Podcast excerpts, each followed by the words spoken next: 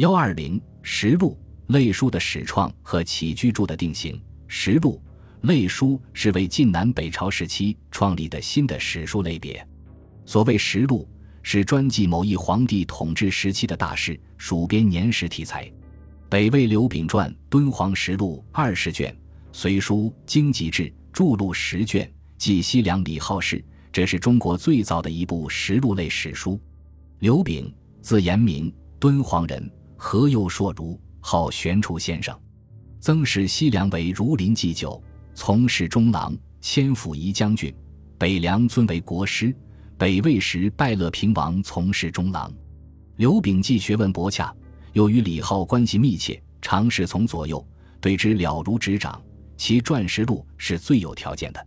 继刘秉之后，南朝梁代周兴嗣传《梁皇帝实录》三卷，即梁武帝史；梁中书郎谢吾传《梁皇帝实录》五卷，即梁元帝史。此例一开，后世史家纷纷仿效，自唐至清，历代皆有实录。明清二代至为重视，设实录馆。专司其事，存书甚多。类书是采集群书，以类相从的一种史书，以便巡检之用。魏文帝黄初中、刘绍、王相、妙喜等受召集五经群书，以类相从，作黄览。编撰的目的是便于皇帝阅读，故称黄览。据余焕《魏略》载，全书分四十余部，每部数十篇，和八百余万字。堪称巨著，这是中国最早的一部类书。南朝又有合成天著《黄览》一百二十三卷，徐元著《黄览》五十卷，《黄览目》四卷。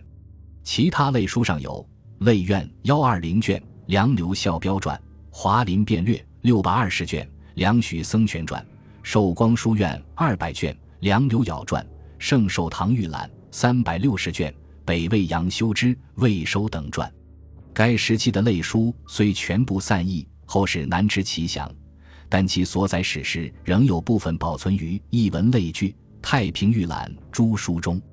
唐宋以后，各种鸿文巨篇的类书不断问世，就是受这一时期类书影响的结果。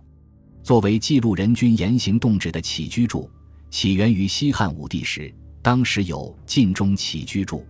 东汉又有《明德马皇后传》《显宗起居注》《侯瑾传》《汉献帝起注居》五卷，然汉代起居注仅限于宫内，为女史之职，范围既极其有限，数量也很少。自晋以后，起居注作为一种史书体裁而逐渐定型。太史六年，西晋武帝诏秘书写副太史以来大事，正是将篆述起居注作为一项制度固定下来。这时。起居注由过去的女史之职改为接进士之臣所录，不仅范围扩大，而且数量猛增。本章第一节已序，此从略。十六国南北朝时期，朝廷设起居令史等官，专司其事。隋唐至清，各朝无不精修起居注，使之成为史书的一大类型。谱牒是技术家族、宗族世系等内容的史书，其重要性在某种意义上可与方志。国史等量齐观。清代学者张学成说：“家有谱，州县有志，国有史，其意义也。”我国谱牒的起源可上溯到春秋战国时期，《史记·十二诸侯年表》载：“太史公读春秋立谱牒，至周厉王，未尝不废书而叹也。”《汉书·艺文志》著录的世本十五卷。是史学界公认的中国最早的一部谱牒之书，它成书于战国晚期，记述了自黄帝以来至春秋列国诸侯大夫的氏族、世系、都邑、制作等事。但该书以记载古帝王世系为主，还算不上是家谱、族谱。